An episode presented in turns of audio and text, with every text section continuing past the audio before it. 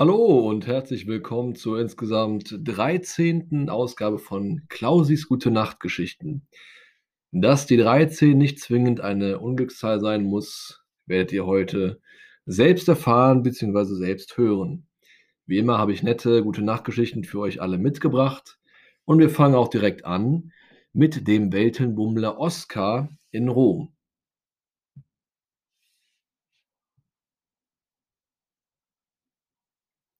Am frühen Morgen wird Oskar von einem warmen Sonnenstrahl wachgekitzelt. Heute geht es endlich los, jubelt er. Am Tag zuvor hat Oskar bereits geplant, zuerst das Kolosseum zu besichtigen. Gut, dass es von seinem Hotel aus nicht allzu weit entfernt ist und er den Weg zu Fuß gehen kann. Obwohl es noch früher Morgen ist, steht die Sonne schon hoch am Himmel. Am Kolosseum angekommen, sieht Oskar eine lange Schlange von Besuchern, die scheinbar die gleiche Idee haben wie er.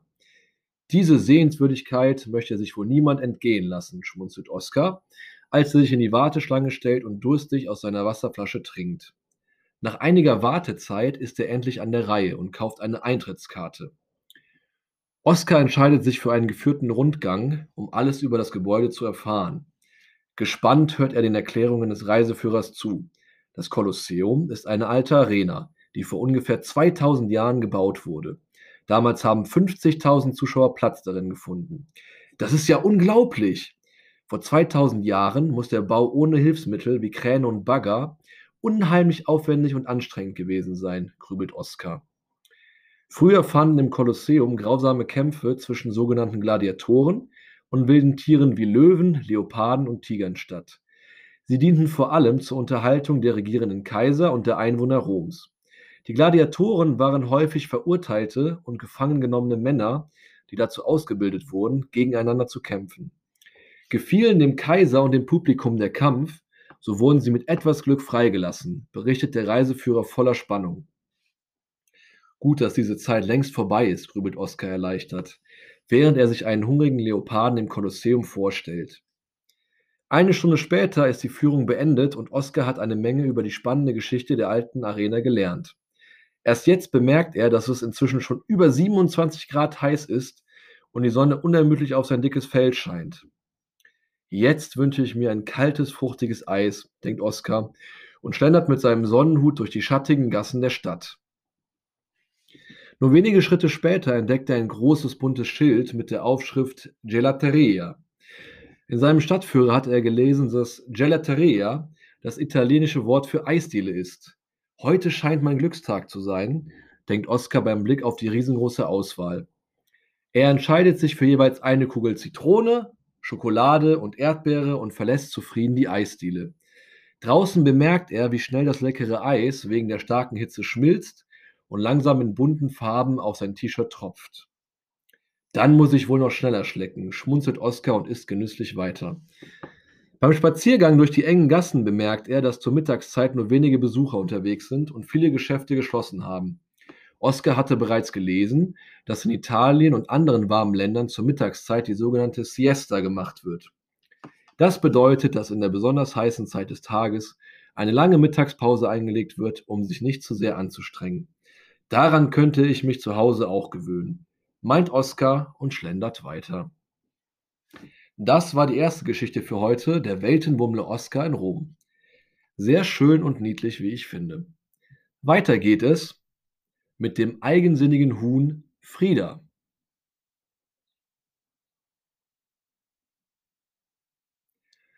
Auf einem Bauernhof in der Nähe einer Waldlichtung wohnte der alte Bauer Egon mit seiner Bäuerin Hilde. Auf dem Hof lebten sie gemeinsam mit vielen Tieren. Die Kühe genossen ihr Leben auf der grünen Wiese, wo sie jeden Tag frisches und saftiges Gras fressen konnten. Für den Winter und die kühlen Nächte hatte der Bauer ihnen einen gemütlichen und warmen Stall gebaut. Dort konnten sie sich im weichen Heu und Stroh wärmen und vor Regen und Schnee schützen. Sie fühlten sich auf dem Hof so wohl, dass sie der Bäuerin jeden Morgen viel frische Milch schenkten. Auch die Schafe verstanden sich gut miteinander. Sie brauchten keine Angst vor dem Wolf zu haben, weil alle aufeinander aufpassten und Bauer Egon jeden Morgen alle Schafe zählte. Sie kuschelten sich abends aneinander und betrachteten am liebsten den klaren Sternenhimmel. Die drei Katzen auf dem Hof sorgten dafür, dass die Bauern keine Mäuse in ihrem Haus hatten. denn das mochte Hilde gar nicht gern. Dafür streichelte sie die Kätzchen und gab ihnen frische Milch. Eine besonders wichtige Aufgabe hatte der Hund Bello. Er war der älteste Bewohner auf diesem Hof und kannte hier jedes Tier und jeden Winkel in der Umgebung. Er machte es sich zu seiner Aufgabe, auf alle aufzupassen und wachte Tag und Nacht vor dem Haus der beiden Bauern. Besonders fröhlich und heiter ging es jedoch im Hühnerstall zu. Hier lebten zwölf Hühner mit ihrem stolzen Hahn. Sie schnatterten den ganzen Tag, erkundeten den Stall und berichteten sich gegenseitig von den Neuigkeiten. Insgeheim hatte die Bäuerin Hilde die Hühner besonders gern, da sie ihr jeden Morgen frische Eier legten, die sie dann zum Frühstück verspeisen konnte. Eines dieser Hühner war das Huhn Frieda. Sie war etwas anders als die anderen. Sie war etwas eigensinnig. Wenn die anderen Hühner die Körner aufpickten, Löcher in die Erde scharrten, sich gackernd miteinander unterhielten oder einfach dem Hahn hinterherliefen, so ging Frieda meist ihren eigenen Weg. Zum Beispiel erkundete sie gerne die Behausungen der anderen Tiere und freundete sich mit den Nachbarn an. Alle Hühner legten ihre Eier täglich brav in ihre Nester, damit die Bäuerin sie jeden Tag einsammeln konnte. Nur Frieda nicht. Sie baute sich ständig im hohen Gras oder in der Nähe des Zauns ein eigenes Nest und legte dort ihr tägliches Ei. Dann nahm sie sich ihr Ei und wickelte darum eine Schnur. Das an ihren Schnabel gebundene Ei brachte sie den Tieren, die sie besuchen und kennenlernen wollte. Auf die Dauer wurde es Frieda auf dem Hof jedoch zu langweilig. Sie kannte dort ja bereits jeden und wollte gerne noch mehr Freunde kennenlernen. Also nahm sie sich vor, in den nächsten Tagen zu erkunden, was auf der anderen Seite des Zaunes passierte. An diesem Abend ging sie wie immer zurück in den Hühnerstall, nahm ihren Platz auf der Leiter ein und erzählte den anderen Hühnern nichts von ihrem geheimen Plan. Als die Sonne unterging, schnarchten alle friedlich vor sich hin. Nur Frieda konnte kaum den nächsten Tag abwarten. Am nächsten Morgen krähte der Hahn zum Sonnenaufgang und weckte alle Bewohner auf dem Hof. Frieda machte sich für ihren Ausflug fertig. Sie nahm ihr Ei, schnürte es fest um den Schnabel und wollte es dem ersten Tier, das sie treffen würde, schenken. Sie suchte sich eine Stelle am Zaun, durch die sie durchkriechen konnte, und schon ging Friedas Abenteuer los. Bis zu diesem Zeitpunkt hatte sie die Waldlichtung nur vom Hof aus gesehen. Nun stand sie mitten im dunklen Wald. Die Bäume sahen riesig aus, und auch die Geräusche, die aus dem Wald kamen, kannte sie bisher nicht. Frieda bekam ein mulmiges Gefühl. Da war sie froh, als ihr plötzlich ein Fuchs begegnete. Er fragte sie, Wer bist du? Und was machst du hier, schönes Hühnchen? Ich bin Frieda und auf der Suche nach neuen Freunden. Auf dem Bauernhof kenne ich schon alle, sagte Frieda. Oh, da bist du bei mir genau richtig, sagte der Fuchs. Ich liebe Hühner und werde gerne dein neuer Freund. Frieda war sehr zutraulich und freute sich über die nette Begegnung mit dem Fuchs. Sie sagte, ich habe ein Geschenk für dich und holte das mitgebrachte Ei hervor und reichte es dem Fuchs. Der Fuchs nahm das Ei und meinte, das ist ja sehr nett.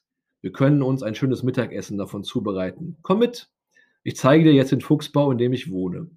Frieda freute sich und lief mit dem Fuchs mit.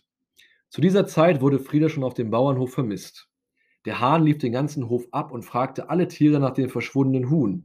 Aber an diesem Tag hatte sie noch keiner gesehen. Da ging der Hahn zum Hofhund Bello und bat ihn um Hilfe bei der Suche nach Frieda. Bella konnte, Bello konnte Friedas Weg mit seiner guten Spürnase genau erschnüffeln. Zusammen mit dem Hahn überquerte Bello den Zaun und bahnte sich den Weg durch den Wald. Sie blieben völlig außer Atem vor dem Fuchsbau stehen, als Bello die Spur verlor. Hier müsste Frieda das letzte Mal gewesen sein. Ich kann den weiteren Weg nicht riechen. Sie näherten sich dem Bau und sahen dann, wie der Fuchs schon einen Kessel voller Wasser auf die Feuerstelle stellte, um sich eine leckere Suppe zuzubereiten. Frieda fühlte sich gar nicht mehr wohl beim Fuchs, aber sie wusste nicht, wohin sie laufen sollte. Da kam plötzlich Bello und bellte so laut, dass der Fuchs erschrak und schnell die Flucht ergriff. Frieda sprang auf Bellos Rücken und sie liefen, so schnell sie konnten, zum Bauernhof zurück. Der Hahn stolperte so flink er konnte hinterher. Endlich wieder auf der anderen Seite des Zauns angekommen, erklärte der Hahn Frieda in aller Ruhe, dass der Fuchs sie nur angelockt hatte, um sie zu verspeisen und deshalb nicht ihr Freund sein könnte. Das hatte Frieda nach ihrem abenteuerlichen Ausflug nun verstanden. Sie drückte Bello ganz fest an sich und bedankte sich herzlich bei ihm für die Rettung. Sie war sehr froh, wieder in Sicherheit bei ihren Freunden zu sein und würde ihr Leben auf dem Bauernhof nun nicht mehr langweilig finden. Es dämmerte schon und die Hühner versammelten sich im Stall, um sich einen Schlafplatz herzurichten. Alle wollten von Frieda wissen, was sie an diesem Tag erlebt hatte. Ganz erschöpft von dem aufregenden Tag fielen Frieda schon die Augen zu. Sie versprach ihnen am nächsten Morgen alles ausführlich zu erzählen und schlief ein. Genauso wie Frieda hoffe ich, dass ihr alle eine gute Nacht haben werdet, wenn ihr die Geschichten euch angehört habt. Wie immer an dieser Stelle bleibt mir nichts anderes übrig, als euch eine wundervolle gute Nacht zu wünschen. Denkt immer dran, Schlummer ohne Kummer, bis es wieder bei Klausis gute Nachtgeschichten wie der Name schon sagt, um Nachtgeschichten sich alles dreht. Schlaft gut, gute Nacht, bis zum nächsten Mal.